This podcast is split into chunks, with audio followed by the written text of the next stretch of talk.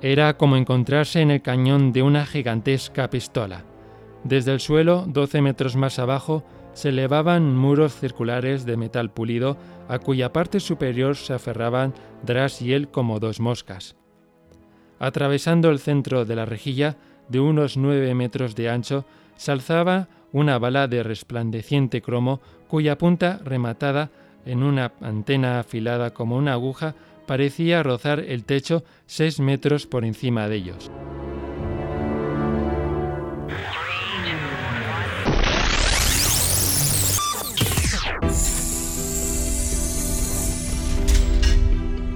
Bienvenidos a Archivo 007, tu podcast.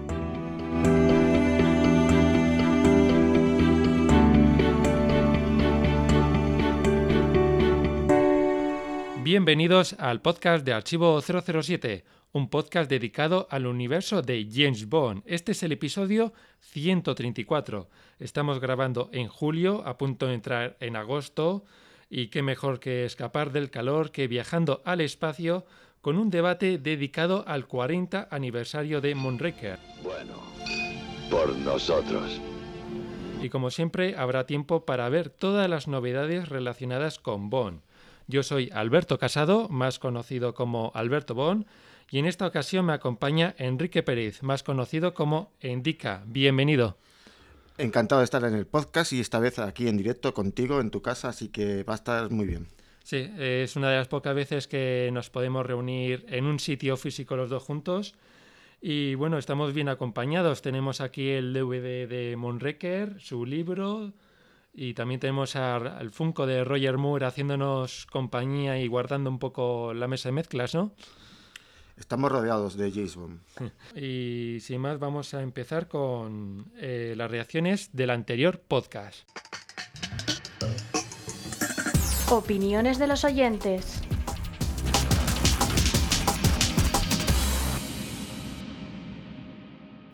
Sobre el podcast anterior han opinado GGL007, Arlington Beach, El Santo, Rapsodia 154, Clack, Jaime Lazo, Miles Mercerby y un servidor. En esta ocasión se ha hablado prácticamente a partes iguales de Bond 25 que del nuevo libro de Nicolas Susik, El mundo de GoldenEye las dos grandes temáticas del programa. Yo también he hablado última hora en el, en el foro sobre Rami Malek y las películas en las que le he visto, que son Need for Speed y las de Una noche en el museo, que nos habló en el podcast de esas películas.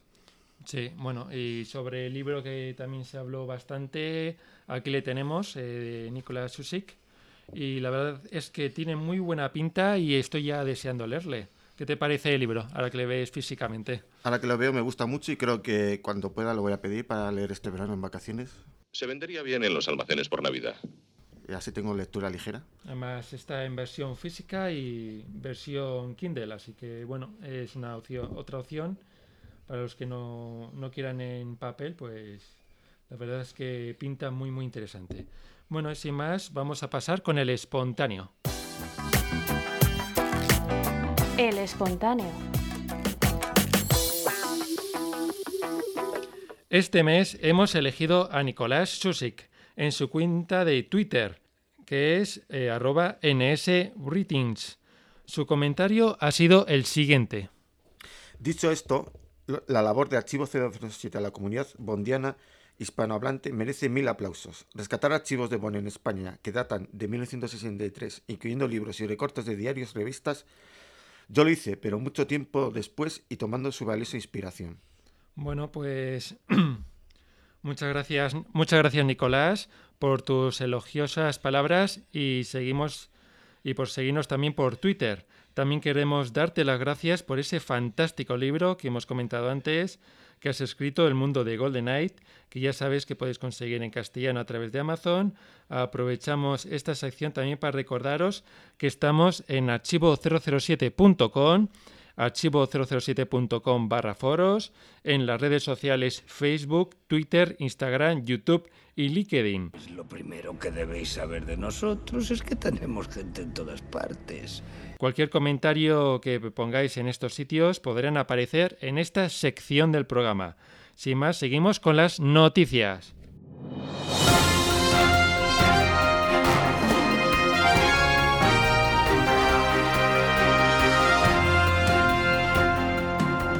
Noticias del mes.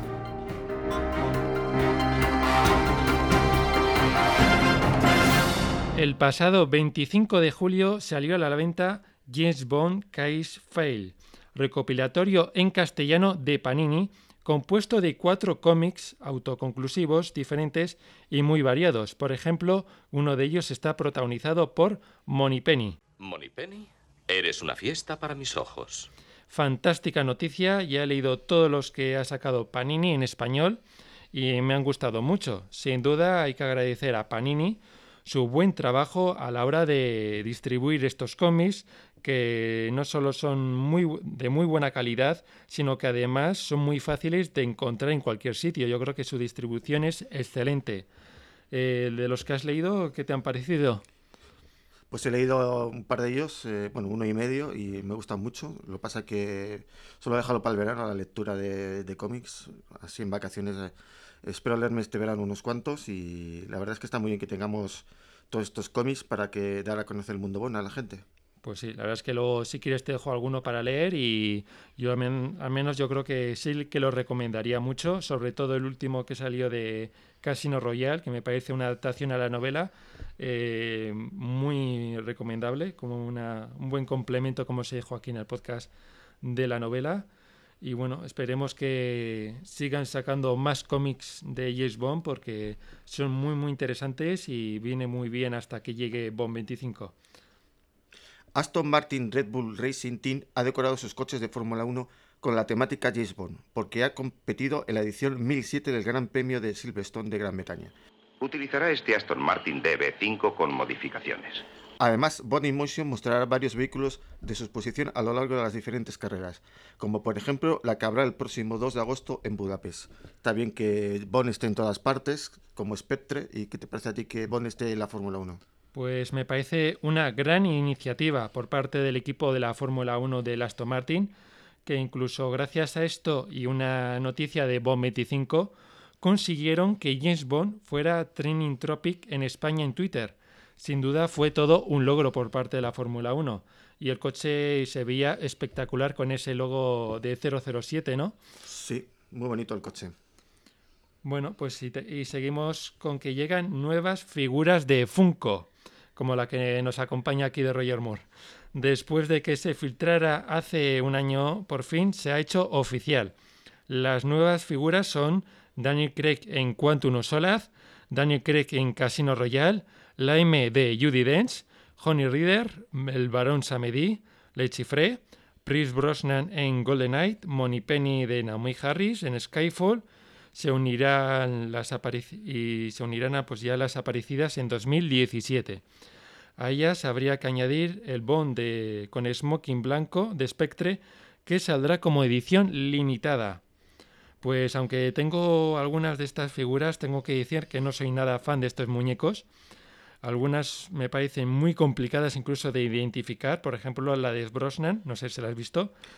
Mm, si me dices que son Connery, me lo creo, porque es que son, son muy genéricas. Y la de Craig, por ejemplo, me parece demasiado rubio. ¿Qué te parecen a ti? No soy muy fan de las figuras de Funko. Sé que hay mucha gente que les encanta y es un, es un vicio. Empiezas a comprar y no puedes parar. Necesitas un piso solo para guardar todas las figuras de Funko. Sí, además eso, el sitio que ocupan, que, además los muy coleccionistas lo guardan hasta con la caja y todo. Bueno, y sin más pasamos a las noticias de Bomb 25. Spoiler, spoiler, spoiler, alerta spoiler. Y empezamos las noticias de Bomb 25. Indica, ¿te, ¿te atreves? Bueno, eh, voy a hacer el sacrificio por una vez de, de tragarme los spoilers. Lo que debo hacer por Inglaterra. Merece la pena. Bueno, pues empezamos con el compositor. El americano Dan Romer será el compositor de Bomb 25. Romer ya había trabajado con el director Fukunaga en Beach of No Nations. Otras de sus producciones son, por ejemplo, Bestias del Sur Salvaje, En Busca del Coral. Bueno, pues ya había comentado en este podcast, creo que estaba deseando que regresara David Arnold Creo que habría sido una, una ocasión magnífica de su regreso, pero por desgracia parece que tendremos que esperar más a su regreso, si es que alguna vez regresa. Y sobre esta lección, pues no puedo decir mucho, ya que como la mayoría creo que poco conocemos la obra de este compositor y espero que lo haga mucho mejor que Thomas Newman. ¿Qué te ha parecido a ti esta lección? Pues la verdad es que ha sido una decepción para los fans de Bond, que esperábamos, como dices tú, el regreso. Y yo esperaba que si no fuera este, por lo menos fuera un compositor conocido como Hans Zimmer, que es, últimamente ha hecho unas bandas sonoras muy reconocibles y muy buenas. Pero veremos a ver qué tal lo hace este hombre.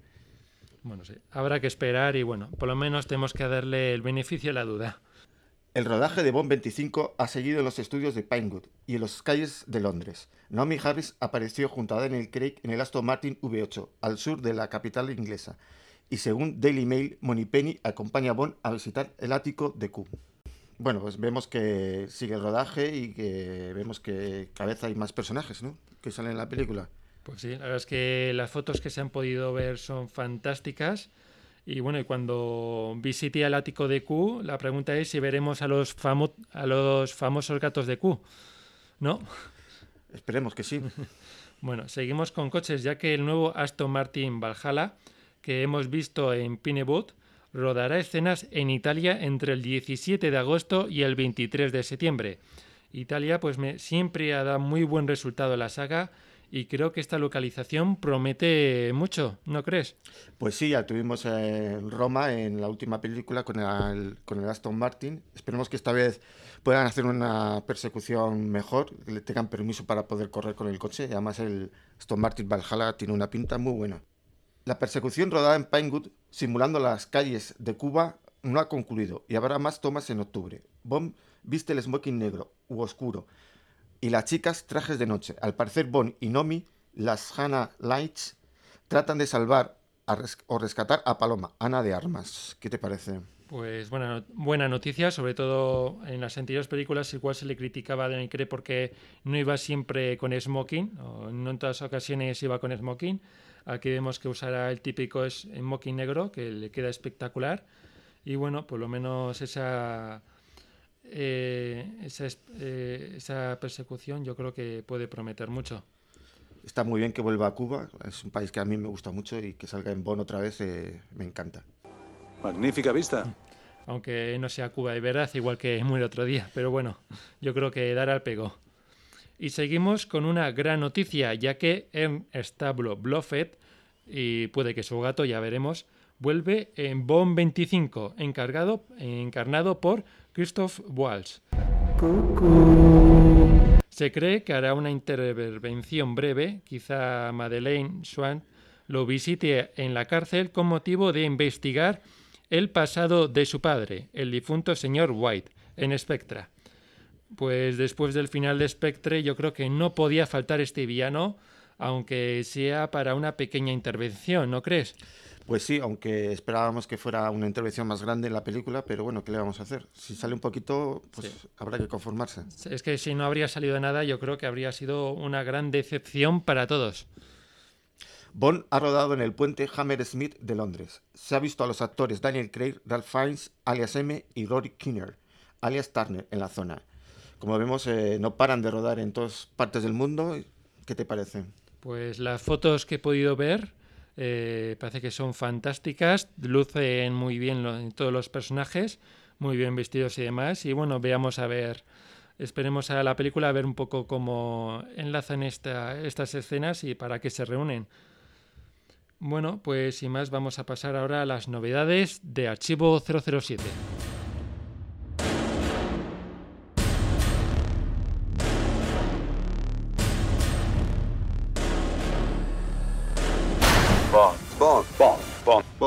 James Bond. No le dejes solo y combate el mal uniéndote al Club Archivo 007. Hazte socio y disfrutarás de eventos, charlas, concursos, descuentos, convenciones y nuestra revista. Solo para tus ojos. En cuanto a novedades de Archivo 007, he publicado un nuevo licencia para desembalar, en el que mostré una lámpara de Roger Moore.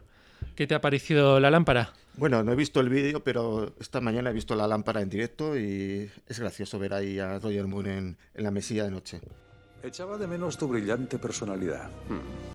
También hemos revelado la portada de la revista que lanzaremos en septiembre, el número 12. Su artículo principal celebrará el 20 aniversario del Mundo Nunca es Suficiente. Pues nada, esperando que llegue la revista para poder leerla. ¿Y tú, Alberto?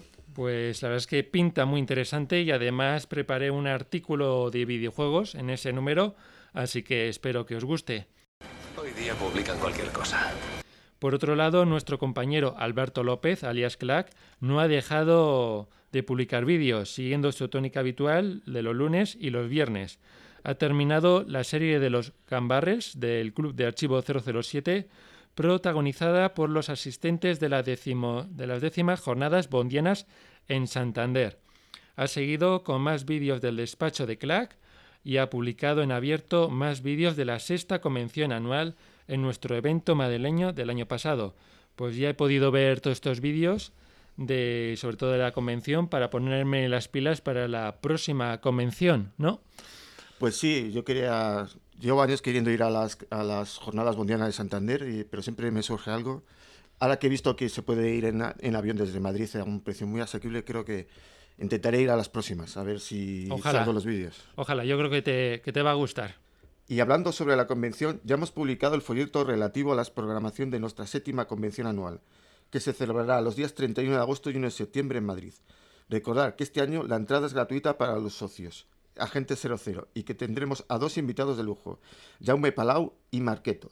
Podéis obtener la entrada entrando en la oficina del EMI6 de la web y accediendo al menú superior Séptima Convención. De hecho, es necesario que lo hagáis porque se os enviará un email con la entrada, que deberéis enseñar en el móvil para acceder a la sala del Hotel NH Principal de Vergara. Perdón, Príncipe de Vergara.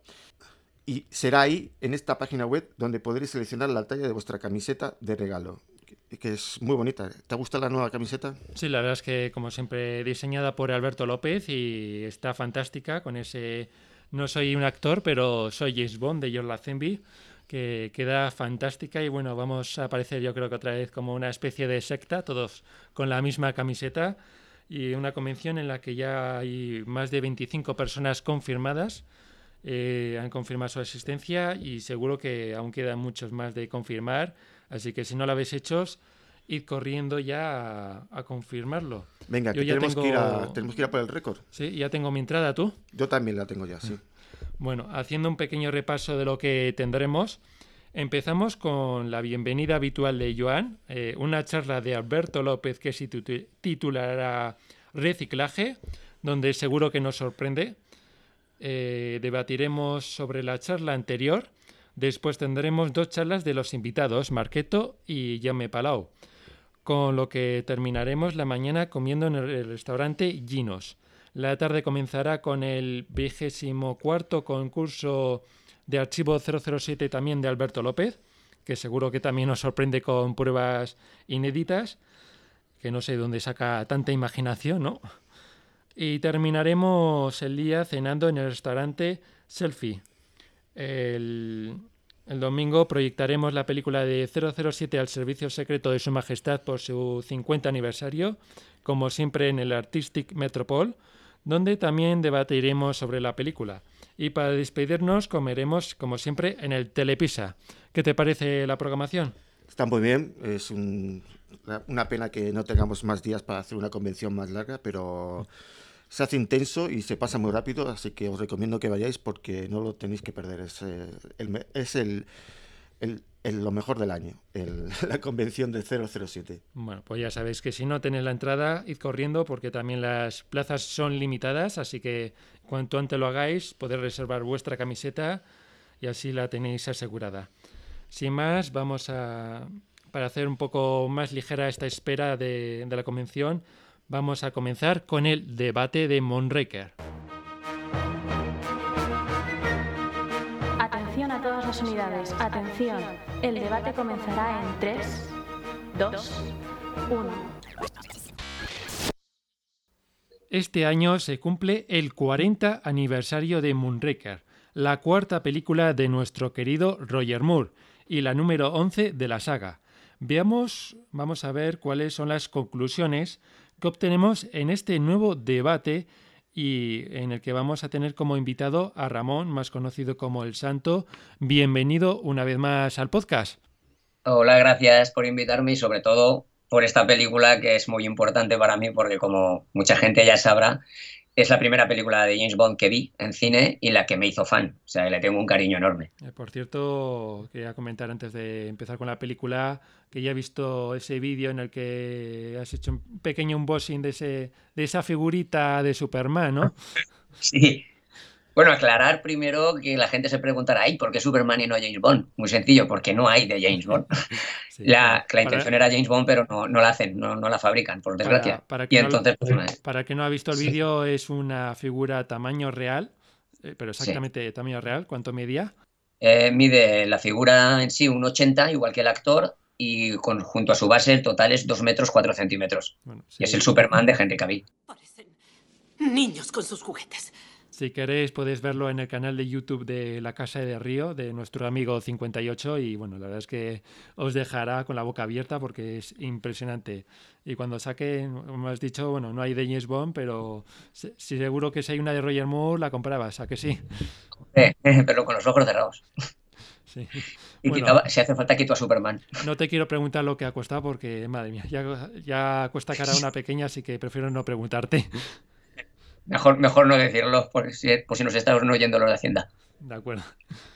bueno, pues tras el éxito, vamos otra vez con, con James Bond, porque tras el éxito de Star Wars, la gente exigía más películas del espacio. Broccoli, como hace siempre, hizo lo que el público exige en las sagas de, de cine y adaptó un James Bond al espacio. 007. Es inaudito. 40 años después, ¿crees que se hizo lo correcto o deberían haber seguido con el plan inicial y haber estrenado solo para tus ojos con un Bond eh, con los pies en la tierra? Ramón, ¿qué opinas? Pues hombre, yo no puedo opinar de otra manera que no sea decir que por supuesto que fue correcto y una gran idea, porque precisamente por eso yo estoy aquí. Eh, yo vi esa película, como os digo, la Moonraker con 11 años, que es la edad perfecta para ver ese tipo de película de James Bond, y me quedé alucinado, me hice fan inmediato. Sin embargo, luego en el 81, cuando se estrenó Solo para sus ojos, he de reconocer que me decepcionó mucho. Crea que lo siento, camarada. Y estoy hablando de aquella época, ¿eh? Luego las cosas cambian. Pero me decepcionó mucho porque yo me había hecho la idea de que las películas de James Bond eran eso, casi la guerra de las galaxias, un espectáculo brutal. Y entonces, claro, vi una película de acción muy chula, pero ya no era tan espectacular y me quedé un poquitín decepcionado. Y siempre he pensado que de, haber sido solo para sus ojos la primera película que vi en vez de Moonraker. Sí, eso que quería, preguntarte. si varía mucho la, tu perfección sobre Bond. Eh, sí, seguro. O sea, me hubiera gustado y hoy en día sería fan, pero no creo que tanto como lo soy. Porque era la edad perfecta, con 11 años, de dejarte un nubilado. Si hubiera visto una de Connery o, como te digo, solo para sus ojos, o una de las 10 más en la Tierra, no creo que me hubiera impactado tanto. Ten en cuenta que tú mismo lo has dicho, yo a esa edad venía de haber visto la Guerra de las Galaxias dos años antes y eso era lo más entre la gente de mi edad, entre los chiquillos. Entonces, claro, las películas de acción me gustaban, pero no me pataban tanto como la Guerra de las Galaxias. Entonces, Moonraker hizo esa función.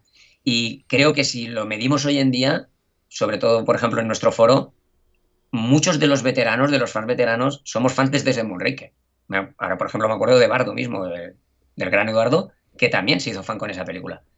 Yo creo que esa película hizo una gran, una gran hornada de fans, como luego años después pasaría con GoldenEye, exactamente lo mismo. Son películas que reavivaron el fandom o que lo abrieron mucho por, porque atrajeron a público infantil.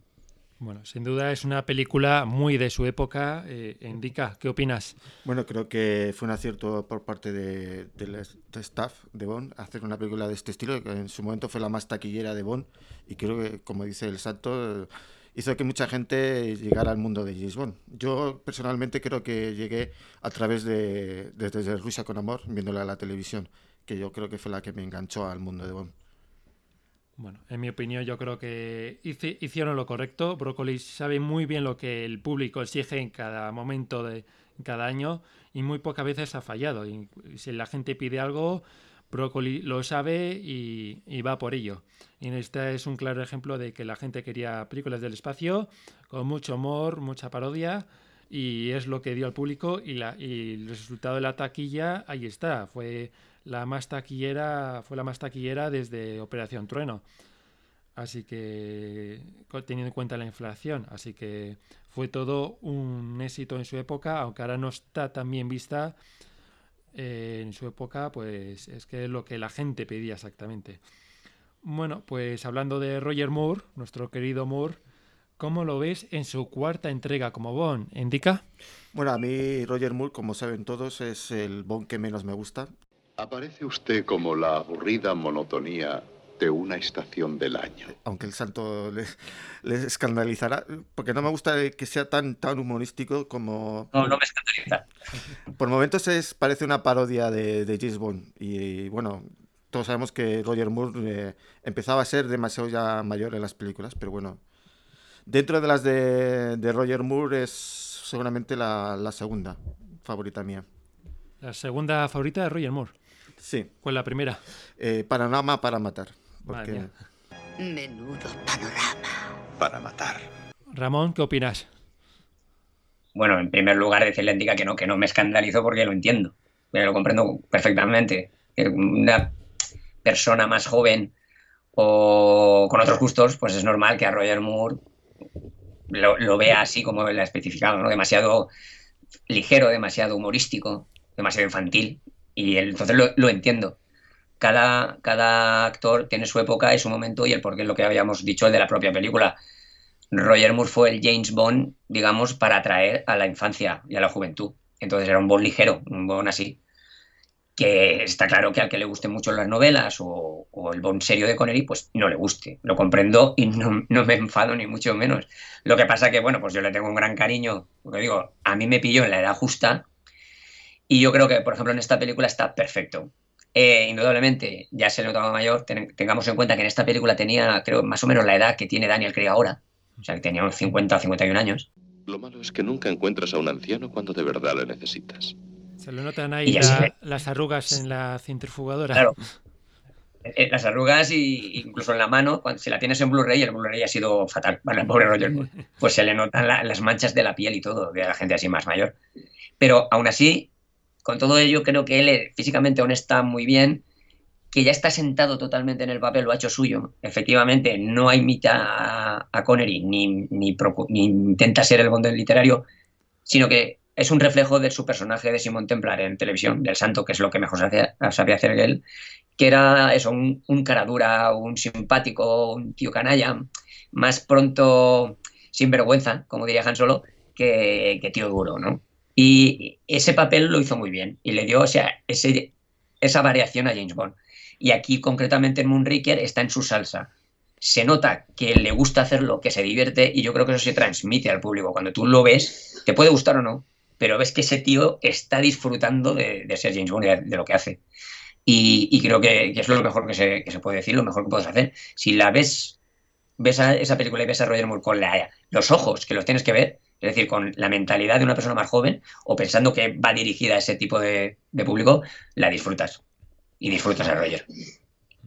Opino bastante parecido a ti, Ramón. Yo creo que Roger Moore está muy bien en esta película. Ya después de las tres películas anteriores se le ve muy bien asentado en su papel, muy cómodo y creo que hace una interpretación de su Bond eh, magnífica. Eh, bueno, y en esta película está muy bien rodeado de chicas, Lloyd Childs como doctora Holly Goodhead. Una mujer. Sus poderes de observación son muy agudos, señor Bond. Connie Clyde como Corny Dufour, Emily Bolton como Manuela. ¿Creéis que estuvieron a la altura las chicas Bond, Ramón? Mm, pues, hombre, aquí yo veo un punto débil en Lois Childs, que es una mujer muy atractiva y preciosa, pero siempre la he encontrado sosa. Una chica bon sosita. De estas que, no sé, le falta algo de chispa, de brío. Como científica, vale, pero cuando descubrimos que esa gente de la CIA, pues la verdad es que no da el perfil. No la ves ahí repartiendo estopa bien, en fin, no da el perfil. Y la veo un poco sosita. se ve que Guapa, domina la lucha. ¿Eh? Sí, que se ve que, se domina la lucha. Por ejemplo, hay escenas en las que Roger Moore se queda parado y ella se ocupa de todos a darles sí, pero, sí, pero no, no es como hemos visto luego a Berry o a otras actrices que también han hecho secuencias de acción dentro de las películas y sí que lo hacen bien. Esta era la chica Sosa, desde luego no ha pasado a la historia de las chicas Bond. Cuando se habla de las chicas Bond no suele aparecer en las primeras. Y, o sea, está correcta en su papel. Lo que veo acertado es la edad. Ya no era una niña, no era una chiquilla. Y para la edad que tenía Roger Moore, pues era mejor este tipo de mujer. Pero ya digo, Sosa. La que está impresionante, lo poco que sale es Corinne Clery. Pero es que, claro, Corinne Clery, tengamos en cuenta que venía del cine erótico. Había hecho, por ejemplo, Historia de O. Fue una película famosísima en su época y es una chica, es una mujer que desprendía erotismo solo que andando. Encima, esos escotazos que le pusieron. Me, encanta, la escena en la que entra Bon en su habitación y dice algo de. Eh, algo me dijo mi madre de que no debería ser la, primera cita. El Roger Moore le dice, no, no venga por eso. Y se queda como decepcionada. Ah, no. Yo pensaba que venías a por eso. Cuando ya, están, a punto de enrollarse, que le dice Roger Moore, y lo que te dijo tu madre sobre las primeras citas, y le dice, con una carita, que vamos, una carita sensual que, te quita el hipo, dice, nunca le hice demasiado caso a mi madre. ella sí que está perfecta. Y lo que pasa es que, bueno, como siempre es la chica efímera y dura poco. Y tiene una muerte también que para ser una película de tono infantil es una muerte muy bestia. Recordemos que con una música súper dramática del gran John Barry a cámara lenta perseguida por dos Dobermans que sabemos pues, que la van a matar a mordiscos, una muerte bastante brutal. Entonces ella perfecta. Y Emily Button también, el poco papel que tiene, pues se limita a hacer lo que eso, pues una chica también atractiva que sirve de pasatiempo a James Bond entre una secuencia y otra. Y lo cumple, pero vamos, tampoco llama mucho la atención. Enrique, ¿qué, qué opinas? Bueno, como dice el santo, bueno, es que después de hablar del santo, ¿qué, podemos decir? que no haya dicho él ya. Bueno, a mí sí que me parece que, hace muy bien el papel de, y lucha muy bien, incluso Roger Moore queda muy mal a su lado en las escenas de lucha. Yo creo que para ser en la época que era, eh, porque estamos hablando de, de los años 70, no, perdón, de los años 80, ¿no? Ya me estoy no, no, no, 70. No, el 70, eso, sí, sí, el 79, que tenía yo dos años cuando se estrenó esta película. Creo que en las escenas de Roger Moore se nota un poquito el paso del tiempo y en cambio las de ella mm, quedan muy bien. La escena de lucha en el, como dice Alberto, cuando lucha contra los, los malos en la... ¿Cómo se llama eso? La, en la nave espacial. En la nave espacial, no sé. La, estación espacial. La estación espacial. Ahí, yo creo que esa escena está muy bien rodada y no se nota como que esté ni, ni, acelerada, que es lo que pasa con las de Roger Moore que se nota que las han acelerado después. Entonces, eh, luego, como dices tú, la chica que hace de piloto también está muy guapa. La pena es la, la, muerte, que dices tú, súbete al coche, súbete al coche, en vez de salir corriendo, que no, pero bueno. Y la otra, Manuela, bien, eh, está muy bien, que seguramente en la época de, de, de Daniel Craig ese personaje se lo habría encargado, pero en esta película, como es para, para, para niños, eh, ya no, hemos matado una, no vamos a matar a dos. me hace gracia cuando, cuando le va a atacar tiburón, como parece que va a adivinar la chica que le va a atacar el cuello, porque se pone la mano en el cuello antes incluso de que sepamos que es tiburón el que está debajo del disfraz. Bueno, yo opino un poco como tú, Enrica. Eh, creo que Lloyd Childs lo hace bastante bien. Es cierto que no está a la altura de otras chicas Bond como eh, en El Mañana Nunca Muere o Muere Otro Día, donde vemos que, que la lucha de estas chicas Bond está muy trabajada Aquí no está tan trabajada, pero bueno, teniendo en cuenta de cuándo se hizo, creo que hace unas escenas de lucha eh, muy memorables y, muy bien rodadas para la época y que incluso eso que se ve que lucha incluso mejor que el propio Roger Moore. Así que yo creo que eh, dentro de lo que cabe lo hace bastante bien. Sobre las otras chicas Bond es un poco así del montón de están un poco para hacer un poco de relleno, pero bueno, están bastante bien. Y pasamos ahora a los villanos. Tenemos a Michael Losdal como el magnífico Hugo Drash, Richard Kirf como Tiburón y Toshiro Suga como Chan. ¿Qué os parece estos villanos, Enrique? Bueno, a mí la verdad es que no me gusta ninguno de los tres. El Hugo Drax me parece un villano demasiado prepotente que hay veces que en vez de alarde son hace mucho alarde. O sea cuando por ejemplo cuando le da la carne a los perros ahí se quedan media hora parados los perros sin comer. Creo que es un villano que, que hace que se destruya a sí mismo. O sea se, se, dilata, se delata a sí mismo frente a Bond si no intenta matar a Bond Bond no habría sabido que había algo sospechoso ahí. Eh, tiburón bueno creo que Tiburón ya lo he dicho muchas veces, es un personaje demasiado humorístico que, que le quita todo, todo el miedo que podía tener ese personaje, se lo, cargan con el, con el humor.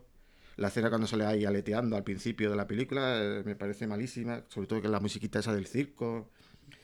Y bueno, el otro, Chang, mmm, me parece demasiado estereotipado. Es el típico malo de, de, la película de Bruce Lee. Además, con muchos gritos, todo el rato gritando, gritando, como las pelis de Bruce Lee. De, no sé, no me gusta ninguno de los tres. Son demasiado estereotipados los tres. Bueno, ayer que estuvimos viendo la película, estuvimos comentando de Hugo Drass, que nos recordaba un poco a la actuación del Doctor Maligno de Austin Power. De cómo se adelanta, eh, explicaba todos los planes, cómo intentaba in encontrar una muerte interesante, ¿no? Enrique. Sí, sí, ciertamente es eso que le dices. ¿Para, para qué le cuentas todo, Amón? Si es que le estás destripando todo lo que estás haciendo. Bueno. Eh, Ramón, ¿qué opinas? Sí, bueno, aquí pues, en, el, caso de Michael Lonsdale no puedo estar de acuerdo en absoluto. Me parece un gran villano. Le falta algo de carisma a lo mejor al actor, eso sí, que no brilla demasiado, pero el personaje me parece genial. También creo que eso está pasando lo que comentaba, que juzgáis eh, a tiempo pasado, o sea, juzgáis con parámetros de ahora una película del 79, como decíamos, además de un tono más infantil. Por ejemplo, en el 79 no habíamos visto al Doctor Maligno, entonces, claro, no teníamos esa comparación. El Doctor Maligno efectivamente es una exageración de este tipo de villano, pero que en James Bond lo ha sabido siempre. A mí Exacto. me recuerda, pues por ejemplo, ya no solo a Blofeld, que es lo típico, sino al de la película anterior, a Stromberg, pues también era el mismo tipo, ese tipo de villano. Y es el villano típico de la época. Y lo hace muy bien, pues sí, el villano que explicaba las cosas, que era un prepotente, que hablaba calmadamente mientras voy a matarle a usted, caballero, con, mientras me tomo esta calidad sopa de té. Vale, bien, pero era el, el, villano de la época y creo que lo hace bien. Sin embargo, ya eh, Richard Kill como tiburón, pues sí que mmm, sí que reconozco pues que está muy, muy mal porque está muy infantilizado. También tiene su porqué. Recordemos que Richard Kill y Tiburón vienen de la película anterior, de eso, del espía que me amó, y esa película ya funcionó, aunque no estaba dedicada, iba dirigida a los chiquillos, funcionó muy bien con los niños. Y les encantaba el coche submarino y les encantaba Tiburón. ¿Qué pasa? Que en esta película, claro, aprove aprovecharon el, el, tirón de que Tiburón había sido tan famoso, pero como iba dedicada a un público más infantil, quisieron que, que Tiburón, ya que los niños iban a comprar los muñequitos y lo iban a tener en su cama de peluche, pues que no fuera tan malo y se pasaron tres pueblos. Claro. Porque digamos, de no ser malo, digamos que en La espía que mamó daba miedo, mientras claro. que, pues sobre todo en la pero, escena del tren, claro, y aquí pero por lo que es que hablando, da hasta... pero, porque la espía, pero porque, escúchame, porque sí. en La espía que me amó, no iban, no pensaban Exacto. que ese personaje iba a volver loco a los niños. Exacto. Entonces, era malo y era tal. Una vez estrenada esa película y que vieron que a los niños les encantó, dijeron, vale, pues para vosotros. Sí, aquí y más, ya de, en la, más de chiste. en- claro, claro, aquí ya es ridículo. Porque demasiado, ya, demasiado ridículo. el- claro, eh, levanta la piedra y se le cae y le dan el pie, Ah, la tontería rompe con la novieta. Rompe el, Lo el ridiculiza. paracaídas, rompe el volante Sí, del sí. barco. Es un poco torpe. Sí, sí, no, es un personaje ridículo, es un personaje como de la Pantera Rosa. Parece que sean de las películas de la Pantera Rosa. Sí, totalmente. Pero bueno, claro, pero vuelvo a lo mismo. Yo solo digo ahora que tengo 50 años y veo la película, pero cuando la vi con 11 años, a mí también me encantó Tiburón. Y también quería muñecos de tiburón y quería que Tiburón se hiciera amigo de James Bond y que se fuera, en la siguiente película salieran y lucharan juntos como si fueran Terry Hill y Spencer, porque tenía 11 años. Entonces, conmigo lo lograron, lo consiguieron. Claro, ¿qué pasa? Que pasado el tiempo sí que es verdad que luego pasan los años, tú te haces mayor y claro, ya ves y dices, "Ma- madre mía. Pero claro, para aquella época y el personaje, pues, fue un, fue un error, pero un error que el- funcionó.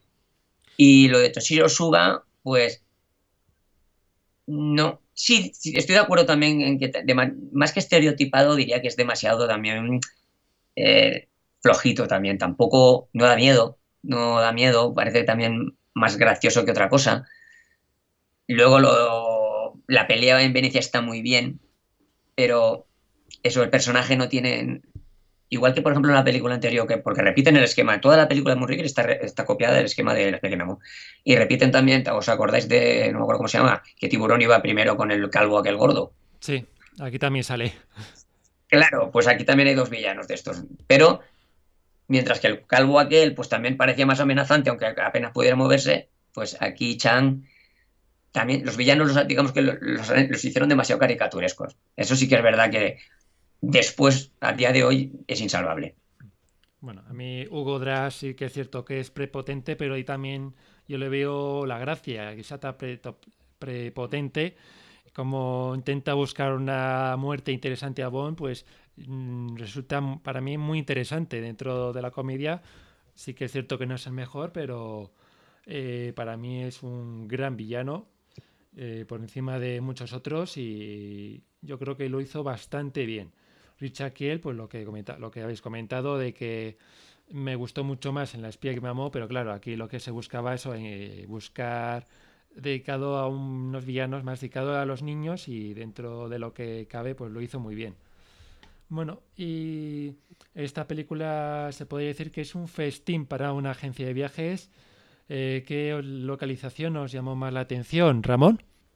Pues sí, como tú dices, esta es de las películas más viajeras y hay muchas localizaciones y muy guapas. Pero yo me quedaría, a mí la que más me impresionó era Venecia. Yo no había visto aún otras películas de James Bond, entonces digamos que era la primera vez que veía Venecia en una película de acción y claro, aparte de la ciudad por sí, la plaza, la plaza San Marcos y los canales son tan bonitos y tan, digamos, tan cinematográficos, encima meter secuencias de acción ahí, como la, gran persecución con el, la, la, góndola lancha, la góndola, pues me impresionó mucho. Y luego eso, la pelea con Chang, que acaba pues tirando por el reloj y tal. En fin, que, que, Venecia me impactó mucho, me acuerdo cuando vi la peli.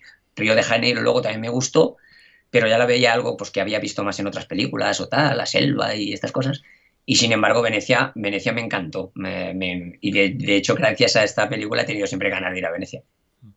Sí, la verdad es que coincido, coincido contigo porque Venecia, cada vez que me viene a la mente Venecia o veo una imagen de Venecia, se recuerdo la escena de la persecución de la góndola de esta película, porque cuando la vi me impresionó muchísimo. Luego con los años ya la veo bastante fantasiosa, pero recuerdo que la primera vez flipaba a una, esa persecución a toda velocidad con esa góndola, que es eh, un vehículo icónico de la ciudad, cómo se les ha podido ocurrir esta pedazo persecución. Sin duda me llamó mucho la atención. Es que, es que encima la góndola, es que primero es una góndola, luego es una lancha motora, luego y al final es un overcraft y sale por la ciudad y todo. Entonces, claro, tener en cuenta cuando tienes 11 años y ves todo eso, que, está, el, mismo tipo con el traje sin despeinarse en la góndola está haciendo todo eso, claro, te quedas maravillado. Exacto. Y por cierto, no sé si fuiste tú el que visitó también el, castillo de Francia que aparece en la película. No, no, no, a ah, ese castillo no llegué. Ah, vale, pensaba que lo habías visitado. No, estuve por los castillos de Loira, pero por desgracia ese no, no ah, llegué. Bueno, y Enrique, ¿qué, ¿qué opinas? Pues a mí lo que más me llama la atención es el, Palacio de, Francia, que me recuerda mucho a, cuando estuve en Versalles. Y la verdad es que siempre Francia me ha gustado mucho y me gusta que salga en las películas de Bond. Por eso Panorama para Matar, que sale París, es eh, mi favorita de, Roger Moore, la Torre Eiffel y eso. O sea que me quedo con, Francia, que, es el país favorito del mundo, yo creo. Bueno, en tema de acción vamos muy bien servidos en esta película siempre con un, el tono de humor típico de Moore, pero que aún así no, eh, no nos quita aliento en, más de una ocasión. Eh, ¿Qué escena es vuestra preferida, Enrique? Pues aquí es difícil elegirse una escena solo. Como dice el santo, la de, la de Venecia está muy bien. Tenemos también la de la lancha, aunque esa ya hemos visto en otras películas. Puede que me quedara con, con la primera, con la, de, la del avión, aunque la parte de tiburón del final eh, la estropea cuando se pone a aletear, pero lo anterior es espectacular ver cómo saber que esas personas se lanzaron de verdad de un avión, es decir, está rodado de verdad. Son personas que se tiran de un avión y no está hecho por ordenador ni nada, es, personas reales volando y jugándose la vida para, para rodar esa escena. Usted tiene lo que los griegos llamamos thrasos, agallas. Ramón, ¿qué opinas? Hombre, como dice Indica, es verdad que esta película tiene escenas para elegir de acción y, no te cansas. Pero sin duda alguna, y no solo la mejor escena para mí, mi favorita de esta película, sino prácticamente yo diría que toda la saga, es la, la secuencia pretítulos. la, del avión. Esa, es que esa secuencia lo he dicho mil veces y, y, es que es verdad. Esa es la, cuando termina esa secuencia, entre el gun barrel y los títulos de crédito, yo tenía, me lo recuerdo perfectamente, la boca abierta, los ojos como platos, estaba agarrado a la butaca y ya era fan de James Bond. O sea, eso que dices, empiezan los títulos de crédito y dices, perdona, ¿a qué va más? ¿Puede haber algo más que esto? o sea, a mí ya me tenía ganado. Porque es una secuencia que, y además, eh, perdonad que me ponga pureta, un poco abuelete, pero es que creo que es significativo, es importante que la gente más joven que nos está oyendo se ponga en situación. Hoy en día tenemos Fast and Furious, Misión Imposible, en fin, 50.000 millones de películas de acción brutales con CGI, eh, La Guerra de las Galaxias o Transformers, en fin, que hay, se estrenan 50 películas espectaculares al año. Pero es que en aquella época esta cosa solo, solo la hizo James Bond, solo se la había James Bond. El año anterior teníamos a Superman, pero que era un superhéroe, y antes a la Guerra de las Galaxias, que era en el espacio. Pero un héroe de acción humano, una persona humana, que hiciera eso, no se había visto nunca, yo no lo había visto nunca. Ten en cuenta que es la primera que veía, no había visto tampoco la espía que Memo. Entonces, a mí me encantaban las películas de acción. ¿no? Yo era fan ya de Clint Eastwood, de Reynolds y toda esta gente que hacían películas de acción, guay. Pero este nivel de un tío que lo tiran de un avión sin paracaídas, cuando el tío acababa de tirar al piloto después de una pelea, el tío en el aire se pone como, como si fuera una bala, alcanza el otro, le quita el paracaídas, luego salta otro tío enorme y lo intenta coger, se deshace de él también y, de repente empiezan los títulos de crédito como diciendo, chaval, esto no es nada, ahora viene lo bueno. Esto acaba yo ya digo, claro, yo, yo ya era fan. Yo, yo, lo pensé, digo, aunque me hubiera levantado en ese momento del cine y me hubiera salido, ya era fan de James Bond. Con solo cinco minutos de película. Bueno, coincido contigo en que la escena del precréditos es realmente espectacular, muy, muy buena, sobre todo para la época, y me llamó también muchísimo la atención.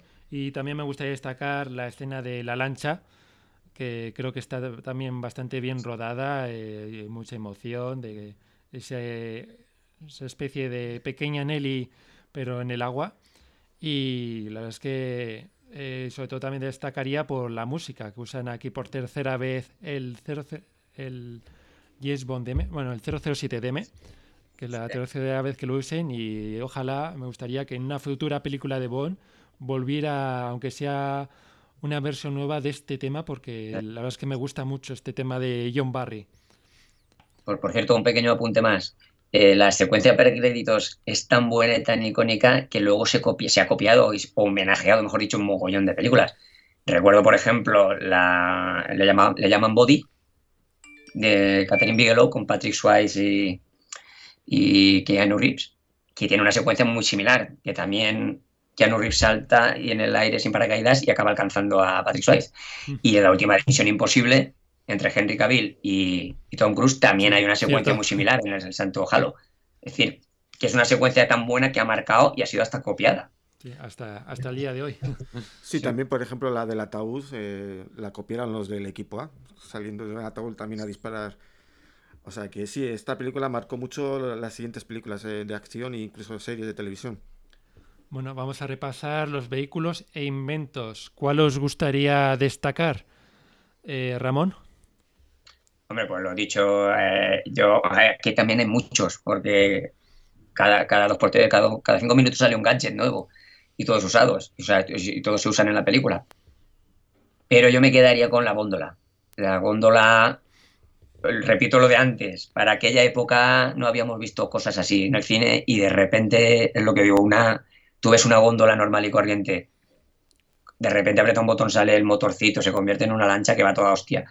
Pero es que al final, cuando dice, vale, está atrapado, ya ha llegado a la plaza, lo tienen rodeado, no se escapa, se convierte en un overcraft y sale por ahí por la plaza. O sea, la, góndola esa, todos los niños queríamos una. O sea, era una cosa. Y yo creo que incluso se ha quedado, eh, aunque ya más en tono humorístico, pero como uno de los gadgets más famosos de, la franquicia, junto al coche submarino, en la época muerta, el coche submarino y la, y la góndola. Yo por eso me quedaría con la góndola. Enrique, ¿qué opinas? Bueno, a mí también, yo también me quedaría seguramente con la góndola, pero bueno, por cambiar, hablaría de, la lancha, que luego se, se, manejó en la película en la época de, de Pierce Brosnan, que es una lancha parecida. Lo que pasa es que aquí al final tenemos eh, la sorpresa de, ver que cuando está a punto de caer por una cascada, pues se, salva gracias a, la delta que sale de, de, la, lancha y, salva a Bond de una muerte casi segura. Bueno, yo, yo destacaría un invento que sería eh, la muñequera que usa Bond para lanzar dardos. La verdad es que me parece un arma súper eficaz para un agente secreto que le salva la vida en dos ocasiones, no solo una. Y también hace, él sirve para hacer rabiar un poco a M, lanzando el dardo en, eh, uno de sus cuadros. Pero también le ve un poco peligroso, porque en el menos te descuidas un poco y sin querer lanzas el dardo. Eh, claro, claro, porque estaba por impulsos. exacto, estás tan tranquilo y dices, ahí va, se me ha escapado. Y, la, disparas a alguien. Imagínate que te excitas delante de la chica Claro, el nervio te hace impulsar y le das un arponazo. Puede ser muy peligrosa, pero me parece como arma extraordinaria y muy apropiada para cualquier agente secreto. Bueno, pasemos ahora a la banda sonora. Volvemos a tener a John Barry como nuevo, de nuevo como compositor. Como nos tiene acostumbrados, pues la banda sonora es magnífica. Eh, Enrica, ¿qué te parece? Como dices bien, es John Barry y cumple con su con su papel, aunque como he dicho antes, la parte, por ejemplo, donde mete la musiquita de, del circo me sobra, pero bueno, ¿qué le vamos a hacer? Eh, yo es que cortaría directamente esa escena y en esa escena mataría a Tiburón y ya no volvería a salir la película. Ramón, ¿qué opinas? Bueno, yo sí que desde luego John Barry, entonces John Barry es que lo difícil es encontrar una banda sonora que no sea buena pero tampoco la tengo como de las mejores. Eh, me gusta, me parece que cumple muy bien. por ejemplo, cuando llega al espacio, pues hace una música atmosférica espacial muy apropiada, pero no encuentro que destaque mucho, que, o más que otras. Sí, no, es, la mejor, pero cumple muy bien en meterte en cada localización. Sí, exacto. Eh, en cada localización estás, en el espacio cumple, o sea, la música está ahí, cumple perfectamente, pero tampoco, digamos, que destaca demasiado cuando te pones, por ejemplo, en casa los discos para escucharlos sin ver la película, mm, la verdad es que no es de las que más me pongo, de las que prefiero. Pero bueno, ya digo, es, John Barry. Es, que John Barry, sin querer, hace buena música. Bueno, como ya sabéis, el libro de Ian Fleming se le parece a la película como un huevo a una castaña. Si creo que habéis podido leeros vosotros dos el libro, eh, Ramón, ¿qué, ¿qué te pareció este libro? ¿Preferís el libro o la película? Aquí depende también, es que ahí estamos, el mundo del libro y de las películas está muy separado ya, y ya en aquella época lo estaba. Entonces, es que el libro tampoco lo considero no los mejores nada que ver. porque exacto, pero, pero lo comprendo. Es que el libro, como pasa con muchos, la novela no se puede llevar. en los primeros años sí, pero a partir de Operación Trueno y tal, ya no se podían llevar los libros tal y como eran hubiera faltado acción, espectacularidad y demás. Entonces, como novela, sí que está bien, porque es más de los pies en la tierra. Pero incluso como novela de Bond es de las mm, más localistas, pasa todo en, Inglaterra, no hay, escenarios exóticos y tal. Es una misión de sabotaje, digamos, más o menos mm, correntita, y lo típico, pues el malo quiere lanzar un misil para destruir Londres. En fin, la novela está bien y tiene bastante acción y tal, pero normalita pero prefiero la película como película. O sea, dentro de la filmografía, eh, a, la hora de adaptar la película, pues eh, prefiero que, que, hubieran hecho eso, que hubieran adaptado a hacer algo más espectacular y diferente que, que, la novela que hubiera sido un thriller de acción, de espionaje, pero no muy espectacular. Entonces creo que es, que no se puede comparar. Entonces es, como comparar La espía que me amó. ¿Cómo comparar La espía que me amó a la novela? Simplemente claro, por hablar un poco sobre el libro. Porque sí que están tan alejadas, claro, están tan alejadas ya que prácticamente solo tienen el título y, el, nombre de los villanos. Y el, nombre del villano, nada más. El nombre del villano, porque sí, efectivamente la chica ni siquiera es el mismo nombre. La chica era Galabrand. Bueno, eh, Enrique, no sé si te acuerdas del libro. Sí, sí, recuerdo la novela, la vi, la leí después de ver la película. Creo que la novela está muy bien, lo que pasa que se había quedado anticuada, es decir, teníamos un bon ambientado en, en la época moderna. Y para haber hecho fila a la novela, tenía que haber sido ambientada en los años 50, creo que es eh, donde se ambienta la novela. Entonces, claro, que era cuando empezaron los misiles realmente. a lo mejor son los años 40, puede ser, es que no recuerdo. Bueno, la cosa es que es una historia que, se había quedado anticuada para la época en que estábamos ya en ese momento. algún día se podía hacer un James Bond más fiel a las novelas y hecho en la época de, en las que ocurren las novelas y creo que se podía hacer una, una película muy buena de esta novela. Sé que es, no tiene muchos paisajes eh, exóticos, pero creo que sí que tiene bastante acción. Y el final de la novela, bueno, no voy a destriparlo, pero a mí me gusta cómo acaba James Bond en esta novela. Bueno, acaba así en casi todas. Hombre, yo, creo, yo creo que, por ejemplo, en los años, incluso en el año que se hizo, en los años 70, de no haber existido la Guerra de las Galaxias, sí que habría ido por el tono del malo quiere lanzar un misil y destruir, si no Londres, pues Nueva York. De hecho, era, es algo parecido a lo que quería hacer en GoldenEye el, el 006. es decir, eh, sí que podía haber ido por ahí.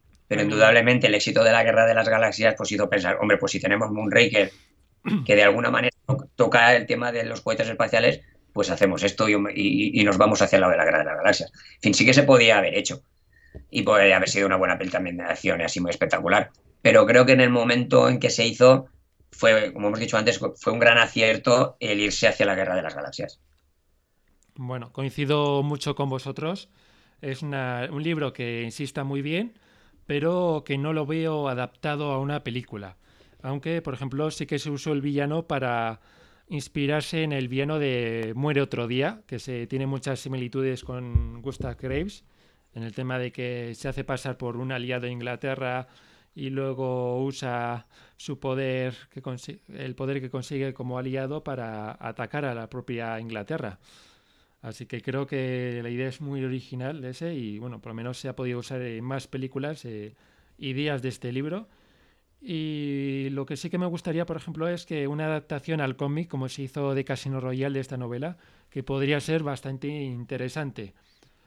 Eh, yo creo que si lo hacen también como con el cómic de Casino Royale, podría, podría estar muy bien. Bueno, pues... Hombre, de hecho, de hecho parece que esa es la intención, ¿no? Porque ahora van a sacar el de Vive y Deja Morir. Y supongo que, la intención es ir sacándolas todas. Ojalá tenga, sigan teniendo sitio estos cómics y lleguemos a Monrique porque creo que podría estar muy, muy interesante. Bueno, eh, actualmente pues no está considerada, como ya sabéis, como una de las mejores películas por su gran alto de fantasía. Esa es la versión oficial. La verdad es algo más inquietante, 007. Eh, ¿Qué os habría gustado cambiar de, en dicha película? Enrique. A mí la fantasía no, no, no, no, no me disgusta. Me gusta, como he dicho, es la, parte humorística. Yo habría, como he dicho, habría matado a Tiburón en la primera escena, en precréditos. Creo que ahí habría sido un final digno del personaje. Y, ya no hubiera vuelto a salir. y quitando toda esta parte cómica del resto de la película, creo que, queda una película muy buena y, o sea, los efectos especiales y el espacio, eso es una cosa que, queda muy bien. y Ramón, ¿qué opinas? A ver, ¿cambiarías tú algo? Hombre, a ver, ahora sí, años después y ya siendo más mayor y fijándome más, sí que lo cambiaría. Pero, eh, o sea, lo cambiaría de una manera hipotética como tú preguntas, si pudieras lo harías y tal. Pero en realidad está como está, está bien. Eh, como digo, si hija de su tiempo y pues no tienen nada por qué cambiar. Eh, se hacían así y así era. Pero bueno, en la hipótesis de que cambiaría hoy en día para mejorarla o si hiciera yo un remake, pues yo a Tiburón no lo mataría porque me parece un personaje genial, pero sí que lo mantendría en el estado de, de, asesino peligroso que diera miedo, como en el espía que me amó. No lo hubiera, le hubiera quitado todo el humor, no le hubiera puesto la novia, no le hubiera hecho que se tropezara con todo, o sea, no le hubiera hecho tanto, que lo hubiera hecho más como era, un esbirro malo. Y con Chan igual, hubiera puesto un tío más peligroso y tal. o sea, cambiaría los, los esbirros, sobre todo. Mm. Pero el resto, como dicen, digan, no, las secciones de acción son súper espectaculares. Y el humor era con susto hacia la Roger Moore. Entonces, si cambias el humor es que tendrías que quitar a Roger Moore. Entonces, Exacto. No. Discúlpenme, caballeros, pero como no soy inglés, a veces me resulta difícil comprender su sentido del humor. Exacto, es decir, pues quito a Roger Moore y pongo a Sean Connery, es lo único que puedo hacer, pero si dejo a Roger Moore tengo que dejar el humor. Entonces, solo cambiaría eso, los, los esbirros los hubiera hecho más malos, no hubiera hecho esa concesión al público infantil. Bueno, yo opino como tú en lo que dices de que Monricker es una película muy de su época y cumple perfectamente lo que se pedía en esa época, por lo que yo la dejaría tal cual, pero sí que quitaría algo que me chirría mucho de varias películas antiguas, Y aquí se nota mucho que también es el, a veces el uso de la cámara rápida, cámara, cámara rápida que a mm. veces usa en algunas escenas, sobre todo quitando la escena del perro y de la paloma mirando la góndola, que me parece súper ridículas, sobre todo la de la paloma que se que hacen un movimiento un poco raro de la cabeza de la paloma, de cómo gira y luego vuelve a girar otra vez, echando marcha atrás al rodaje, que queda súper ridículo y que canta muchísimo esa escena, ¿no? Ramón. Sí, la, sí, sí, la verdad es que, bueno, en la época de Roger Moore, ya digo que el humor es consustancia a él. Pero es que hay esas escenas rápidas es que me chirrían. Sí, pero no solo esa, ya te digo, es de otras películas. Yo, por ejemplo, no puedo. Por más veces que la veo, lo siento, no puedo. Con el ruidito que hace el, ponen cuando en el, hombre de la pistola de oro el coche da la vuelta sobre sí mismo, el, el ruido ese, no puedo con él. No entiendo por qué lo pusieron. Como el Porque grito... encima de James Bond como el grito de Tarzán en Octopussy. El grito de Tarzán de Octopussy también lo quitaría. Esas cosas incluso ya me chirriaron en su época, ¿eh? Ya en el momento en que las vi, aunque yo era más joven y tal, y me encantaba el humor de Moore, y como digo, comprendía que eran más infantiles, pero esas cosas no las entendía. Y digo, ostras, ¿para qué has puesto eso? Es que lo del grito de Tarzán, hasta Chewbacca en el retorno del Jedi lo hace. O sea, era una cosa de decir, un tío colgado de una aliena, pues que grite como Tarzán, aunque sea un mono gigante. era horrible. Pero bueno, ya digo, es que, estaban ahí. Yo creo que a la gran mayoría del público le encantaría, porque si no, no se entiende que las repitieran una y otra vez. Porque el borracho ese que salía en todas las películas que se asombraba cuando borracho hacía algo. Le veo su gracia, le veo su gracia, pero lo de la paloma y el perro no. Ahí me saca de mis casillas. Bueno, 40 eh, años después, para terminar, ¿crees que siga siendo una película atractiva que si pones ahora actualmente a alguien eh, sigue siendo atractiva o ha envejecido muy mal. Ramón. A ver, mm, aquí hay que matizar. Yo creo que para el público al que fue para el que fue concebida sigue siendo atractiva. Quiero decir, a un niño hoy en tu casa, a tu hijo, a tu sobrino, a tu nieto, que tenga entre 6 y 15 años o 12 años, le pones esta película y le va a encantar igual indudablemente va a notar que es antigua, los efectos especiales le van a parecer chungos o viejos, pero se va a divertir y le va a gustar y se va a reír y lo va a pasar bien, le va a encantar. Eh, la cuestión es que para público ya más mayor, pues sí que puede que, ya no diría envejecido mal, porque digo, sigue siendo divertida, pero sí que ese tipo de película bon, ese tipo de humor tan exagerado, tan infantil, hoy en día está muy mal visto, está, ha perdido mucho. Fijaros que incluso la etapa de Brosnan, que es más reciente, está recibiendo también bastantes palos y es más moderna, pero también se le acusa de esa exageración o ese tono cómic. Entonces creo que esa parte o eso hoy en día sí que está mm, peor valorado y por eso está no está tan eh, entre las mejores o entre las elegidas por la mayoría de fans. Pero creo que es solo por eso. Y que incluso como la vida es cíclica, dentro de unos años se puede poner otra vez de moda este tipo de humor encontrar a un James Bond tipo Brosnan, tipo Moore y hacer esas tipo de películas y estas películas tipo Moonraker vuelvan a estar verse otra vez bien.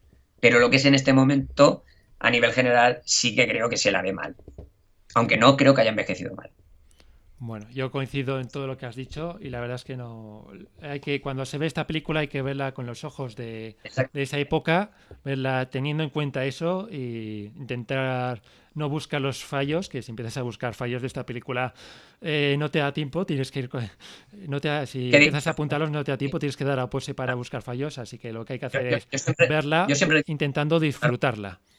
Sí, sí, yo siempre digo lo mismo. Indudablemente, si tú tienes 25, 30 años hoy en día, no has visto nunca una película de James Bond, has visto Casino Royale y te ha vuelto loco y te ha encantado, hombre, si luego te ponen Moonraker, pues mira, esta también mola, pues igual, vale, divertido. ¿Qué dices? Claro, si es la imagen que tienes y lo que te ha gustado es el James Bond de hoy en día, de, Casino Royale o de Skyfall y tal, pues lógicamente no te pongas esta todavía, espérate a entrar más, a ser más fan y ya te pones aquellas, porque si no, desde luego te va a parecer una mierda. Exacto. Bueno, eh, Enrique, ¿qué te parece?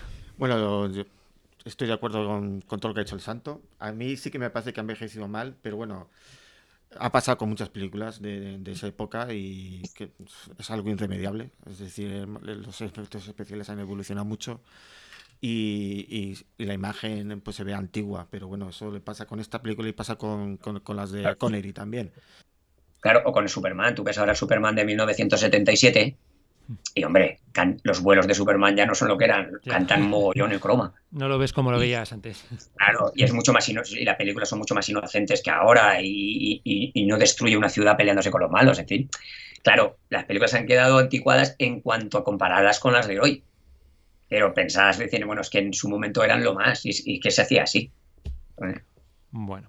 Bueno, pues Ramón, ya hemos terminado el debate. Un placer una vez estar contigo y, por cierto, eh, nos vemos en agosto en la convención, ¿no? Por supuesto, allí estaré. Como, y, ya tengo ganas ya. ya. Y más este año que película, que están rodando una película, va a ser una convención estupenda. Además viene Marcos Conche, Marcos, el, el presidente del Club de Fans de Brasil, que tengo muchas ganas de conocerlo en persona. Así que si alguien se anima, alguien que nos esté oyendo y no ha, no ha ido nunca aunque no seas muy fan de James Bond, aunque solo te guste un poquito, te lo vas a pasar de miedo. O sea que invito a todo el mundo a que venga.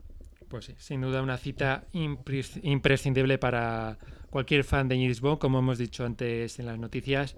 Y bueno, sí, otra vez más, decirlo otra vez más, ya sé que nos repetimos mucho, pero es una cita a la que hay que acudir sí o sí, hay que intentar esforzarse un poco y yo creo que el resultado merece la pena porque la mayoría de la gente que va siempre termina repitiendo dentro de sus posibilidades y además yo después del último año que no pude ir porque justo coincidió con mi boda, pues aún después de dos años ya tengo aún más ganas de poder asistir. Venga, hasta la próxima, Santo. Hasta la próxima y muchas gracias por invitarme para esta película tan especial para mí. Un saludo a todos. seguimos con el podcast con las efemérides Bond de agosto.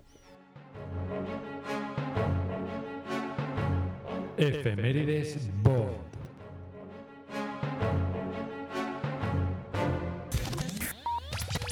Estamos en Efemérides Bond y tenemos unas cuantas efemérides para el mes de agosto de 2019. Empecemos. Hace cinco años se celebró la segunda convención de Archivo 007, concretamente el 16 y el 17 de agosto, con todo el calorazo. Los asistentes disfrutaron de la charla La batalla de los Bonds impartida por Clack, concurso de preguntas, charla de póster extraños impartida por Eduardo Ebardo, debate de la película Bomb Perfecta, juego interactivo de archivo 007 y proyección de Goldfinger con su correspondiente debate. ¿Qué te parecieron esas segundas convenciones? Las recuerdo muy bien, sobre todo recuerdo la charla de Bardo, que me gustó mucho, y la película Goldfinger, que la vimos en versión original, que salió así en la votación. La verdad es que estuvo muy bien ah, y como dices tú, hizo mucho calor, pero se llevaba muy bien con la compañía de los amigos de POM. Hace 10 años se celebró la tercera microquedada de archivo 007, concretamente el 15 de agosto de 2009 en Santander. En esta ocasión formaron parte Pablo Ortega, Alberto Bon, Javier García Galán, más conocido como Aficionadillo, y Alberto López Clack donde debatieron sobre los mejores elementos de cada etapa. Bueno, pues otra, una de esas microquedadas míticas y que nos juntamos en Santander y bueno, fue fantástica y que seguro que podéis volver a recuperar en los vídeos de YouTube. Hace 25 años se publicó Show Fire de John Garner, concretamente en agosto de 1994 eh, James persigue al multimillonario Sir Maxwell Tarn, quien cree que es el próximo Hilder. El capitán Bond ahora trabaja para Microglober One en lugar de un M enfermo a quien visita para animarse y mantenerse informado de la trama. Bond viaja a Puerto Rico a través de España, Israel y Alemania. Bueno, nunca he leído esta novela, creo que tú tampoco, ¿no? No, no me suena esta novela. La verdad es que pinta bastante peculiar. Hace 30 años se publicó Win, Lost or Die, también de John Garner, concretamente en agosto de, 1989, donde Bond es ascendido al rango de capitán de la Royal Navy. Bueno, pues otra novela que tampoco he podido leer. Yo tampoco. Hay muchísimas novelas que creo que muchas no han llegado a España. Sí, creo que esta es una de ellas. Hace 55 años de la muerte de Ian Fleming, el triste día fue el 12 de agosto de 1964. Bueno, pues no me gusta mucho recordar la muerte de las personas, pero creo que con esta persona no, no había, no se podía eh, olvidar esta fecha y bueno, gracias a él estamos aquí. Pues sí, él, él lo empezó todo. Y para terminar, el 25 de agosto, Sean Connery, o Sir Sean Connery, cumplirá 89 añazos. Y que sean muchos más. Pues fíjate, un día después que yo, que cumplo 42 el 24 de agosto. O sea que podemos celebrarlo juntos. Connery, anímate. Ya sabes, a ver si que se, que se pase por Madrid que tú le invitas, ¿no? Sí, sí, está invitado. Bueno, sin más pasamos a la despedida del podcast.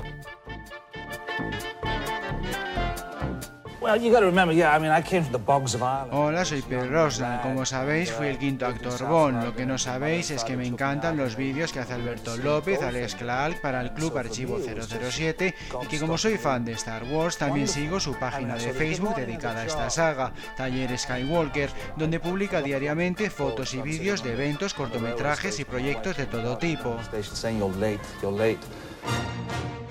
Taller Skywalker, el Facebook de Star Wars de Klaalk.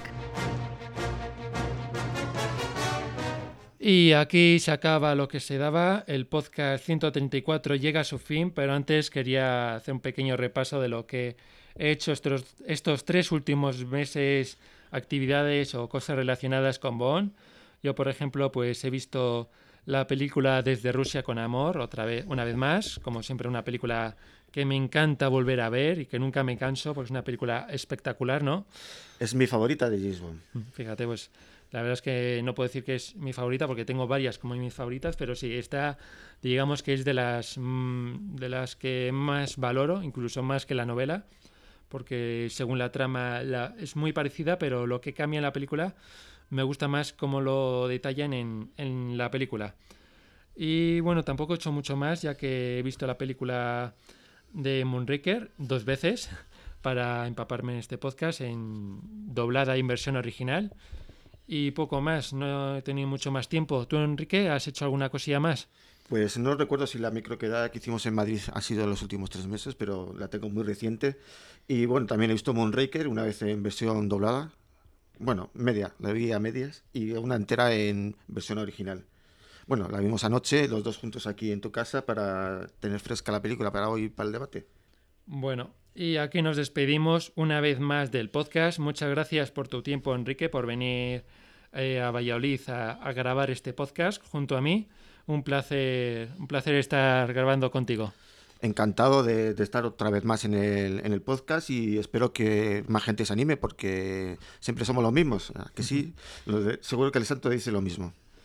Bueno, y antes de terminar, solo nos queda recordaros que si queréis participar en el programa, simplemente tenéis que enviar un email a podcast.archivo007.com, también mediante el foro, en el apartado de participar en el podcast de Archivo 007. Y recordad que en el próximo mes regresará Alberto López Claz con mucho más contenido y mejor. Adiós.